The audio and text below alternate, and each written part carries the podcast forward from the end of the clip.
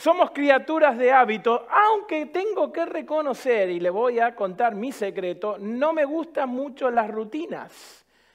A mí me gusta, yo soy una persona de muchos cambios, me gusta de vez en cuando moverme, salir del lugar donde estoy, me gustan las cosas nuevas, me canso bastante rápido de las cosas normales, me molesta el hecho de hacer las cosas siempre de la misma manera, nunca me siento en el mismo lugar, aunque siempre me siento atrás, nunca como en el mismo restaurante, aunque salgo bien poco a comer afuera, porque la verdad que se gasta mucho dinero y desbalancea mucho el presupuesto. Le estoy dando un sermón dentro del sermón. Así que más vale que haya venido despierto en esta mañana porque parece que viene duro, parece que el Espíritu ha tocado la casa de Dios en esta mañana. No me gustan las rutinas, no me siento en el mismo lugar, no hago la misma ruta para venir a la iglesia, trato de cambiar, sin embargo trato de conservar cierta organización en la cual soy un poquitito caprichoso y bastante piqui. Pero no nos gustan los cambios. No nos gustan los cambios. No somos personas a las cuales estamos habituados a los cambios. Nos gusta la misma manera. Por eso damos dichos como mejor malo conocido que bueno por conocer. ¿No es cierto? Más, vale me quedo con este que el que viene sea peor.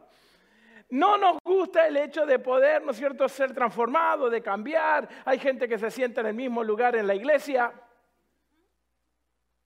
que por más que pasen los años, ese es su lugar, ¿no es cierto, Rosita? Claro que sí.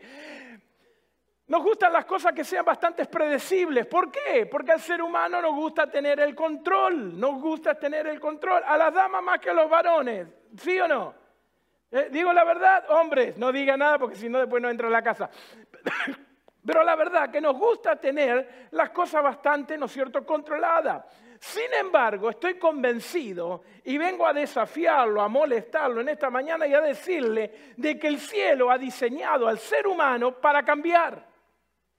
No hay nada más constante y rutinario en el cielo que el cambio. El cambio es necesario, es indispensable, es esencial. El que no cambia muere, el que no crece se estanca, el que no aprende, el que no sigue en continuamente creciendo es una persona que queda chata y se queda completamente anulada. Dios es un Dios de cambio, Dios es un Dios de transformación y el cristianismo lo que hace es comunicarnos a nosotros la manera en la cual Dios hace un proceso de cambio en nuestras vidas para que de alguna manera podamos llegar a hacer lo que Dios quiere que hagamos en nuestra vida. Dios puso en su corazón un potencial increíble, pero ese potencial va a ser desarrollado únicamente si usted entra en el proceso que Dios quiere para poder cambiarlo. Lidiamos con tantos aspectos externos que nos olvidamos que los cambios vienen de adentro hacia afuera. Siempre estamos tratando con el síntoma. Siempre estamos tratando con las cosas que vemos, pero en realidad lo que Dios quiere es que ahondemos en nuestros problemas, en nuestras situaciones, en nuestras experiencias, para encontrar ahí la raíz de lo que realmente necesitamos cambiar. Si usted es una persona que le gusta el chocolate y después de comer chocolate, ¿no es cierto?, le salen muchos granitos, ¿cuál es la mejor manera de que esos granitos no salgan? No comer chocolate, claro, esa es la raíz. La otra es ponerle una curita de color carne y que nadie se dé cuenta y seguir dándole al chocolate. ¿Cuántos dicen amén a mi solución? Ah, ah, es que a veces hacemos así. Yo sé que mi problema es este, yo sé que mis circunstancias son estas, yo sé que la experiencia que tengo que vivir es esta, yo sé que la decisión que tengo que tomar es esta. Pero como ahondar en mi situación de corazón es tan profundo, más vale lidero con lo que está afuera. Y trato de arreglar algunas cosas que son simplemente externas. Pero Dios dice, no, tenemos que ir al corazón. Por lo tanto, Dios deja en la Biblia una historia espectacular. Una historia profunda, un poco dolorosa, media molesta para aquellos que lo leemos entre líneas, pero habla acerca de cómo Dios te lleva en el proceso del cambio. El proceso de cambio es la habilidad divina que tiene para entrar en el corazón humano y transformarlo al potencial que tiene para llevarlo a lo que Dios quiere. Pero ese proceso del cambio no sucede a menos de que usted diga que sí, de que usted se anote en el curso, de que se registre, de que ponga su nombre.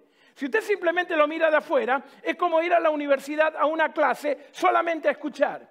Hoy en día hay muchas personas en la edad adulta a las cuales están aburridos en la casa y entonces hablan con las universidades y le dicen, me gustaría tomar esa materia, solamente que no quiero créditos, no quiero examen, no quiero que me pongan nota, no necesito nada ni una credencial al final, ni siquiera quiero que sepa que yo existo, solamente me quiero sentar y quiero escuchar, quiero tener el beneficio del conocimiento, pero sin el compromiso de la prueba.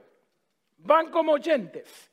Entonces la persona va para estar aburrida en la casa y estar perdiendo el tiempo, a lo mejor mirando televisión, más vale hacer algo productivo. ¡Qué buena idea! Así que la persona va, se anota y cualquiera sea la clase, se sienta en algún lugar de la clase y comienza a escuchar. Los alumnos, los que al final van a tener el título de ingeniero, de científico, de doctores, de cocinero, de chef, de mecánico, tienen que pasar por exámenes, pero yo no. Yo solamente voy a escuchar.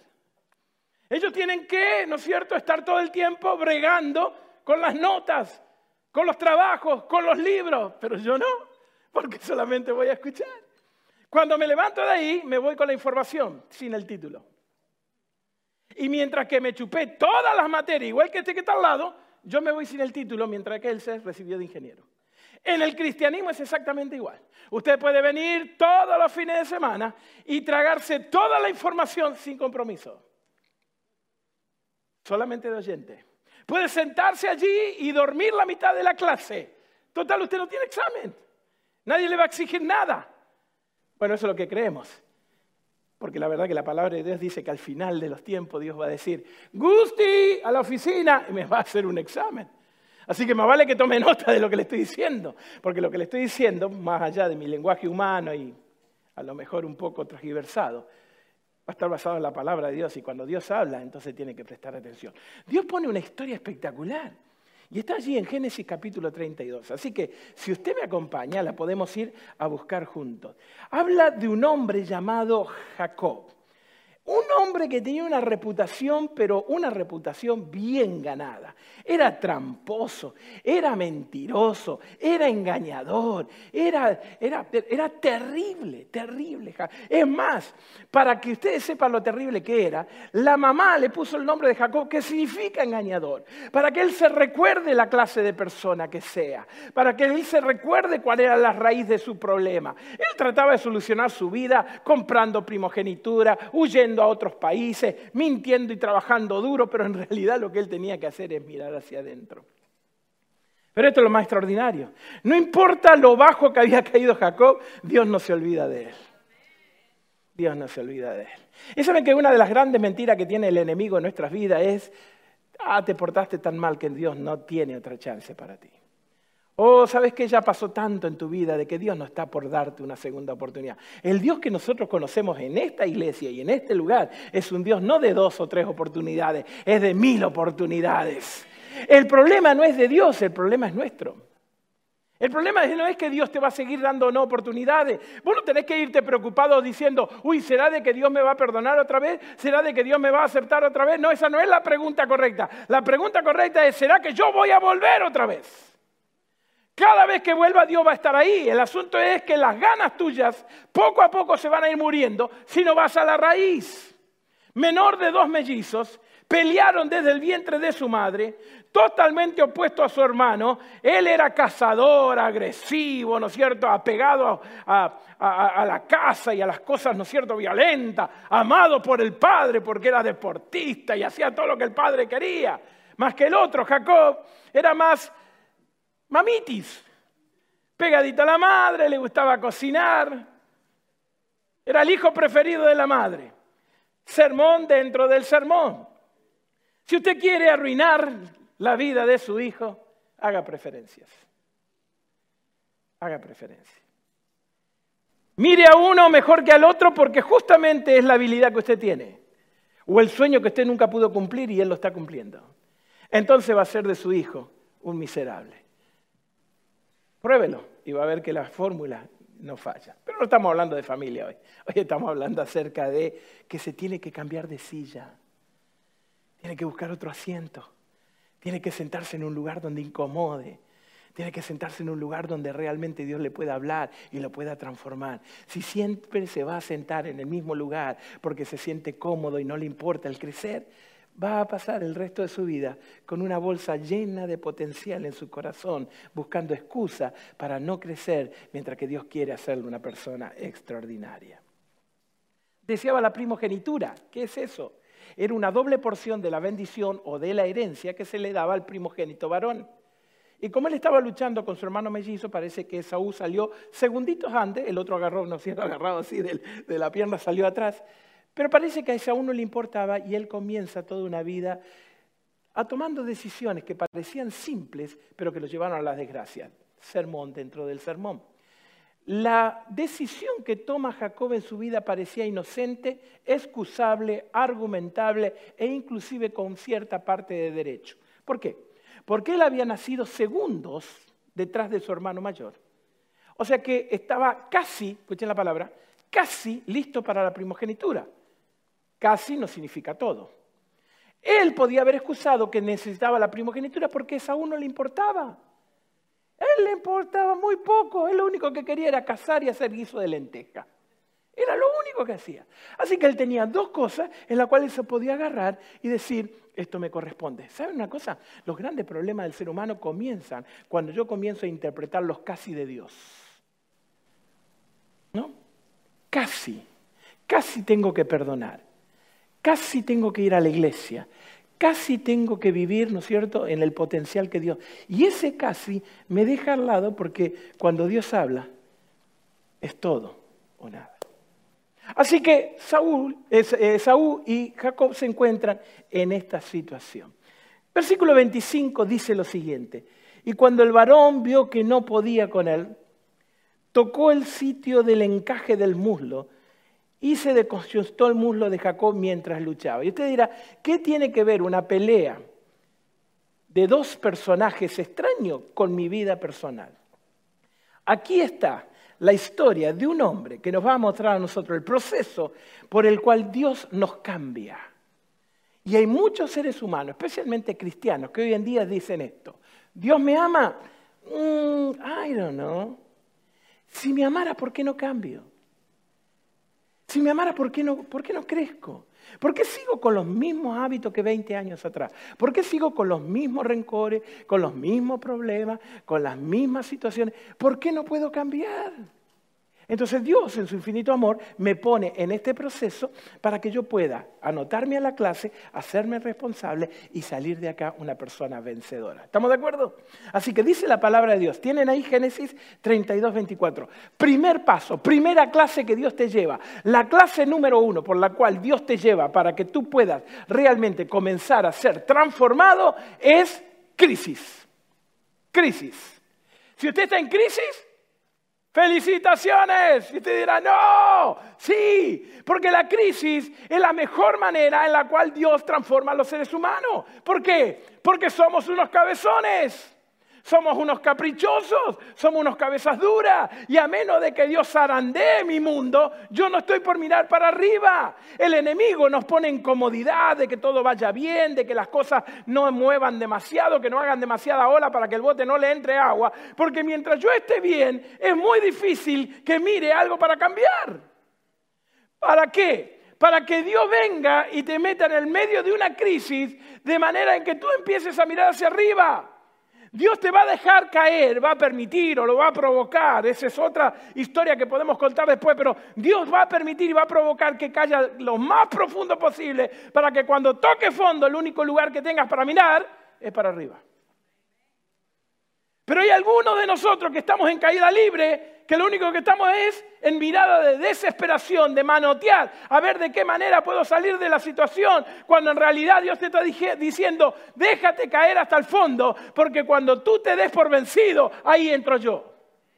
Dice la palabra de Dios en Génesis 32, 24, así se quedó Jacob solo Solo, miren las palabras, es espectacular, Dios es extraordinario, la Biblia es relevante, es algo increíble como en los detalles de la palabra de Dios yo me puedo encontrar. Ahí se quedó Jacob solo y luchó con él un varón hasta que rayaba el alba. Llegó un momento en que la única manera en que Jacob iba a cambiar era Dios interviniendo en su vida, dejándolo solo y luchando con él.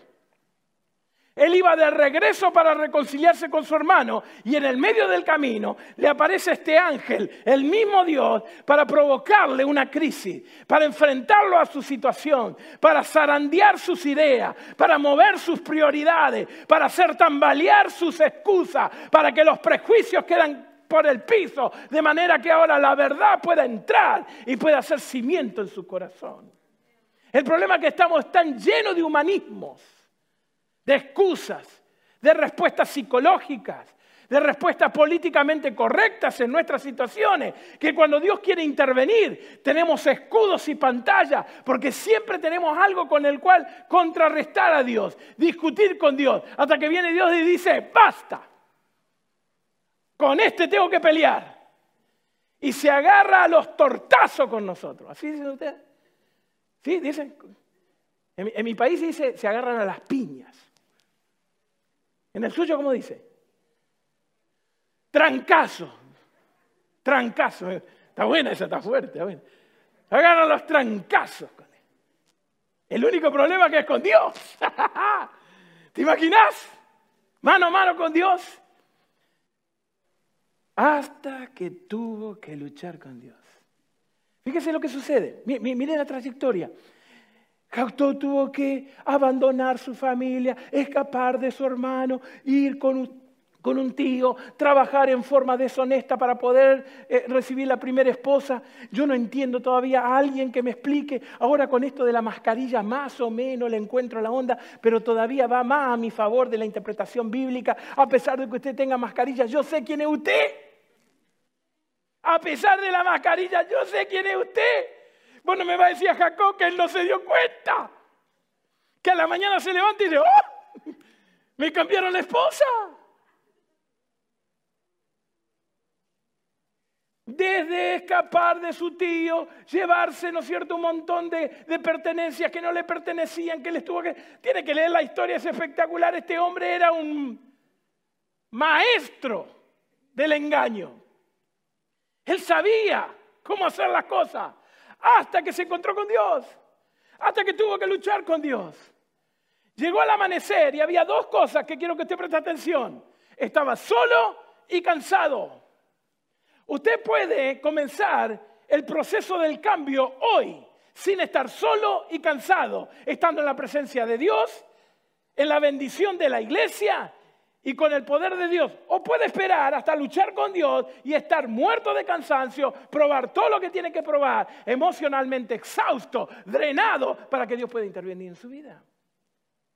A lo mejor está en un problema financiero. No saques otra tarjeta de crédito. Tu problema no es el dinero, es la raíz. A lo mejor tenés un problema emocional. No estimules tu cuerpo. A lo mejor tu necesidad no es vacaciones, es ir a la raíz. A lo mejor tenés problemas en el matrimonio. No ignores, no le ponga la manito acá, posición taza. Eso no va a solucionar nada. La solución está en la raíz. el síntoma es la crisis. Pero Dios quiere que vaya a lo profundo.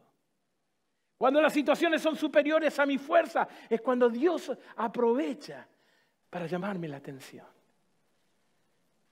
Así que si estás en el medio de una crisis, no te desanimes, no tire la toalla, no te des por vencido, no escuches al enemigo, no le creas lo que Satanás te está diciendo. Mira hacia arriba que Dios te está llamando. Dios está buscando transformación. Nunca vamos a cambiar hasta que nos saquen de la zona de confort. Nunca vamos a cambiar hasta que nos saquen de esa zona en la cual estoy seguro. Miren, alguno de nosotros es perder el trabajo yo gano bien, tengo un salario tremendo, estoy acá arriba en la posición, ¿qué me importa lo que pasa? Ah, dice Dios, así, juácate. De manager a taquero. No, eh, eh, eh, en esta, en esta somos todos No, yo soy joven, tengo 40, tengo 30, esto nunca se va a acabar. Mira, mira, zig pack, zig pack, ping, ping, ping, ping. No, no, no. Entraste a los 50 y se te vino todo abajo. Y aquello en lo cual vos te apoyabas, ahora la gente ya te dice, el viejo. ¿Dónde fue que pasó que tu hijo te llamaba papito chulo? A viejo, vení para acá. Y ahí vos te das cuenta que aquellas cosas con las cuales vos te apoyabas, nunca vas a cambiar hasta que no salga la zona, nunca vas a cambiar hasta que el miedo sea superado por el dolor. Muchos de nosotros tenemos miedo a cambiar. Pero cuando el dolor es más fuerte, entonces vas a cambiar. Nunca vamos a cambiar hasta que el orgullo sea aplastado por el dolor. ¿No voy a pedir perdón? Ah, no vas a pedir perdón. No voy a rebajar, no voy a ser humilde, no voy a ser generoso y entonces el Señor tiene que empujarte. Primer paso, crisis. Segundo paso, cuando Dios te mete en la crisis, lo que Él espera es un compromiso. Él espera que vos des un paso adelante, que des un paso de fe. Fíjese lo que sucede en esta historia. Dice en Génesis 32, versículo 26, y dijo, el hombre este que él estaba peleando, que en este momento él no lo conocía, decía, déjame porque raya el alba. Y acá yo quiero que preste atención conmigo, léalo conmigo. Y Jacob le respondió, ah, güey, güey, güey, güey, espere, espere, espere, espere, espere, espere. Viene la crisis. Usted puede hacer dos cosas. Luchar con Dios o luchar con usted mismo.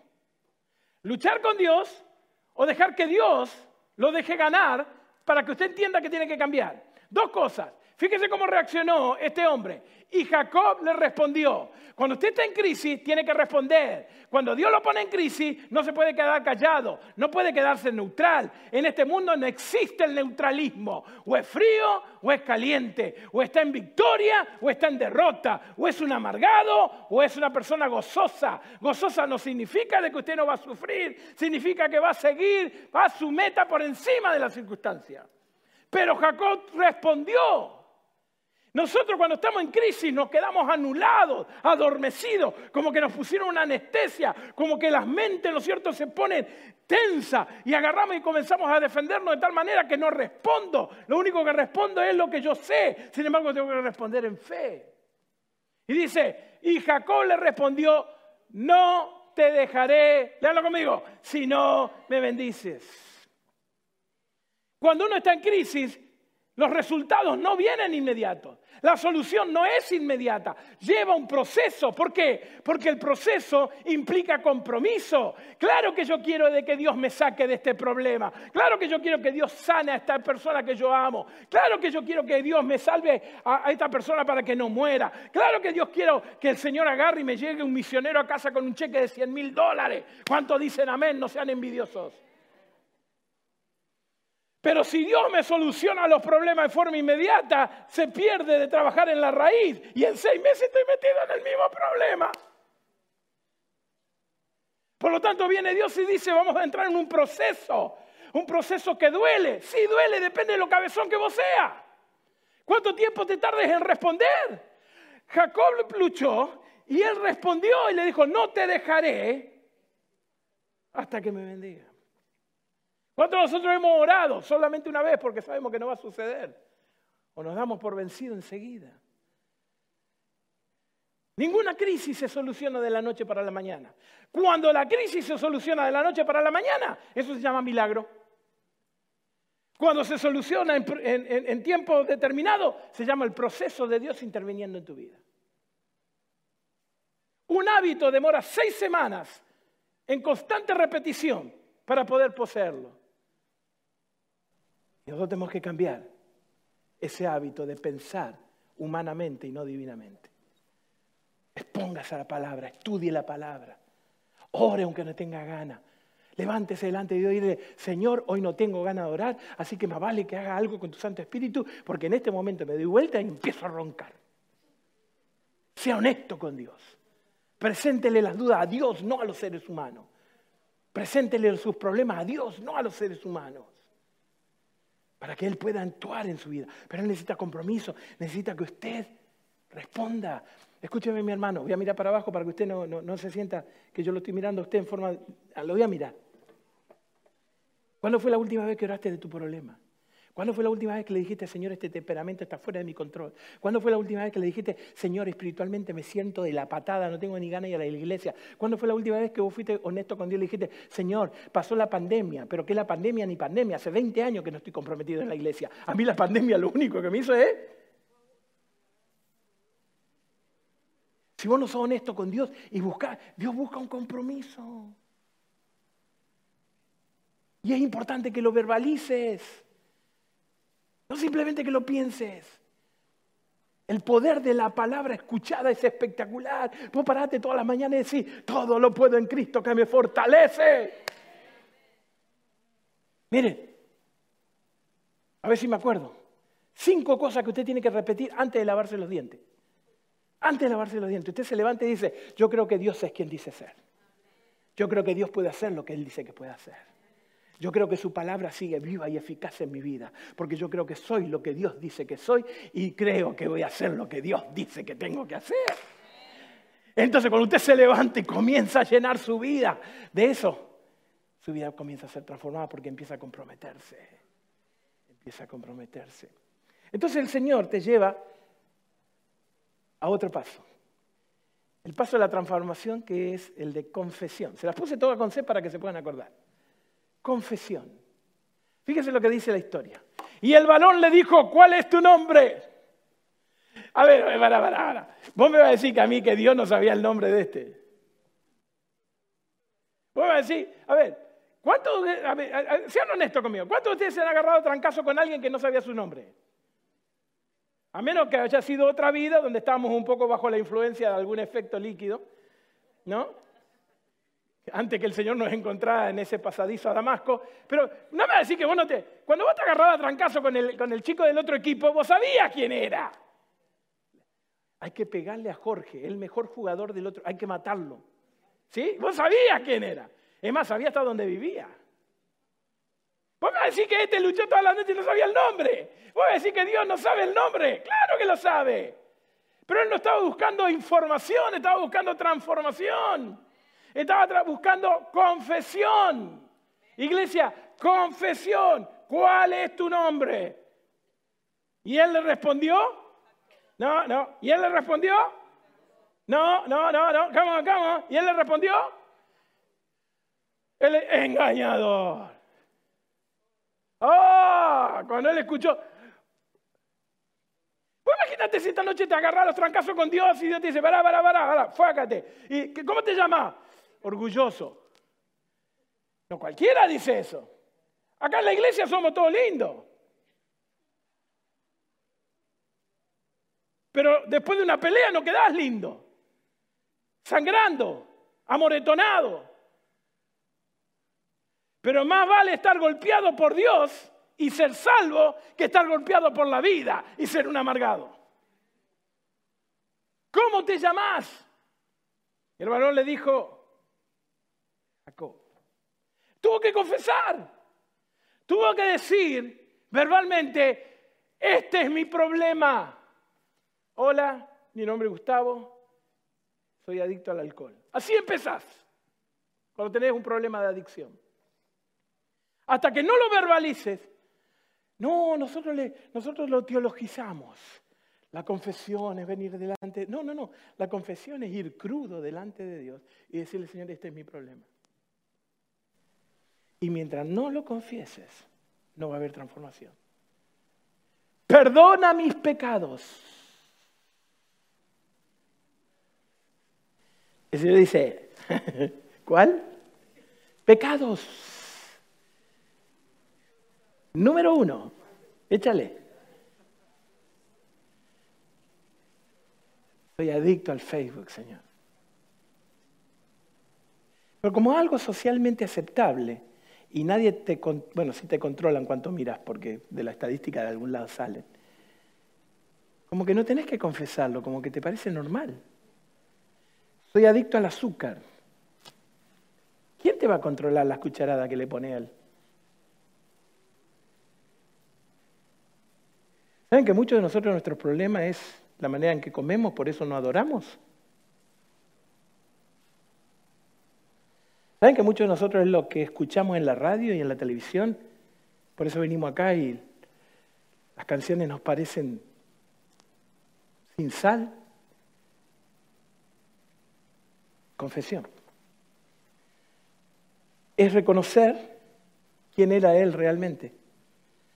Tuvo que recordar y reconocer todo el dolor por el cual había pasado para que su carácter pueda ser enfocado en donde Dios quería. Hasta que no lo admitió, el cambio no comenzó su proceso. Al identificarse como Jacob, el engañador, estaba reconociendo su defecto y estaba dando la puerta abierta a que Dios pudiera actuar. Esto es crucial, es esencial. Dios nunca va a poder cambiar un corazón de que no confiesa, que no se compromete. Sí, usted pondrá una curita, andará una semana bien, aplica dos o tres principios, pero llega otra vez el momento en el cual le tocan el nervio, le, le, sucede algo y usted explota, o vuelve a caer en depresión, o otra vez se encuentra haciendo. Entonces, este es el problema, nos volvemos conductistas, conductistas. Conductista significa que yo tengo que tener posición pastoral, aunque por dentro esté muriéndome. Hermanos, feliz sábado. Qué bueno que es. Qué carita de bueno. Pero por dentro no sabe que yo no te quiero matarte. Lo bendiga.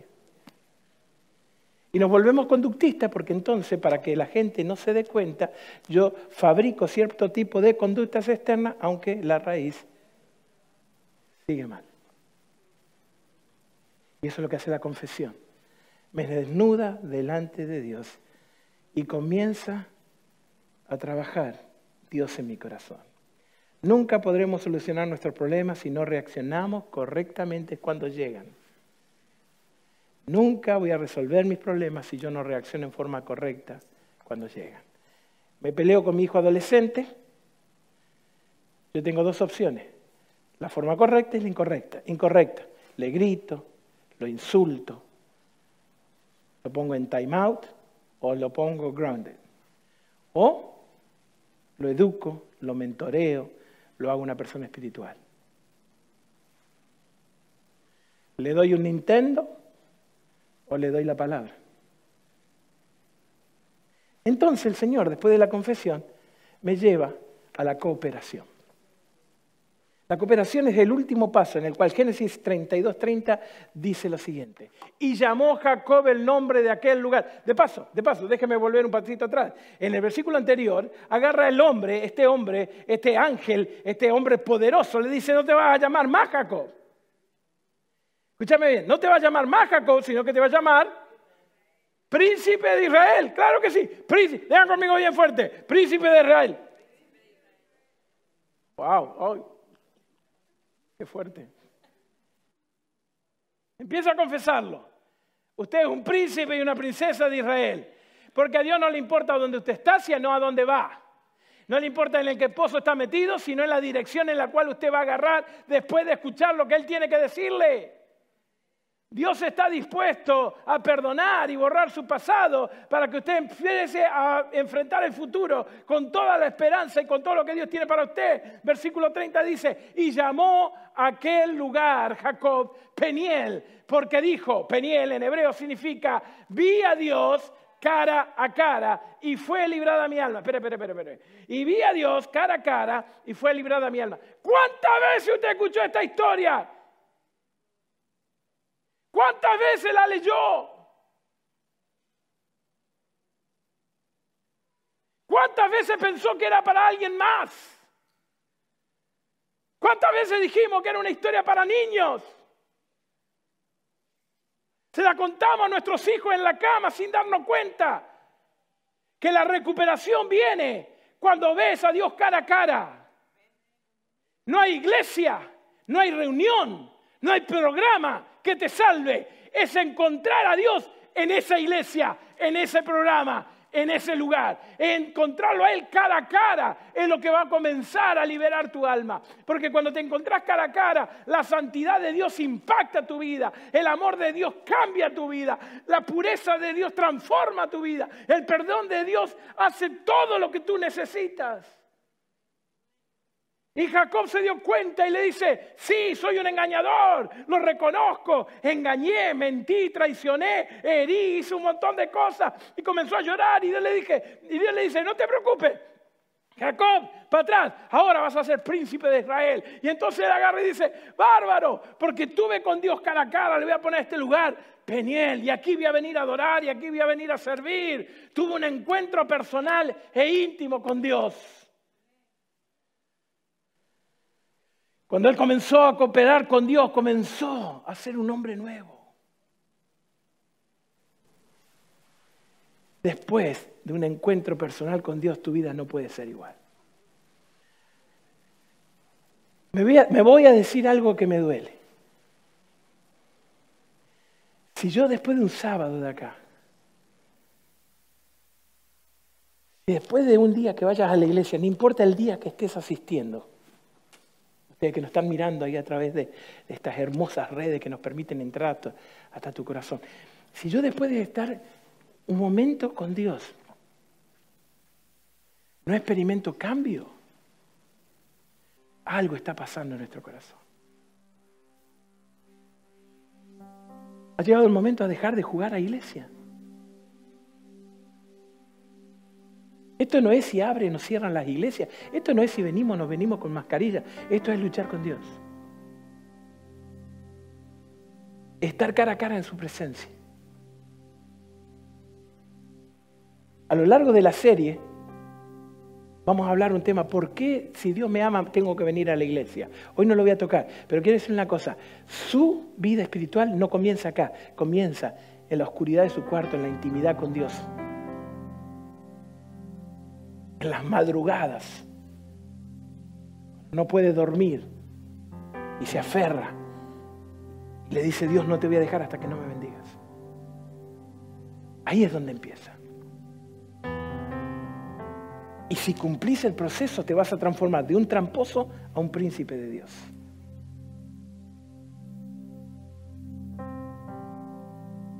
Entonces viene el ángel, le leí el primer versículo y dice lo siguiente. Y cuando el varón vio que no podía con él, nunca fui buen peleador. Cuento en mi historia personal tres encuentros a trancazos con tres amigos. Perdí las tres. Si no hubiera habido otros amigos que sabían lo débil que yo era, me hubieran deformado completamente porque me agarraron a trancazo que perdí las tres. Pero vos te imaginás lo que es agarrarte a trancazo con Dios y ganarle a Dios. ¿Imaginás el simbolismo que eso trae? Escucha, y cuando el varón vio que no podía, varón, Dios,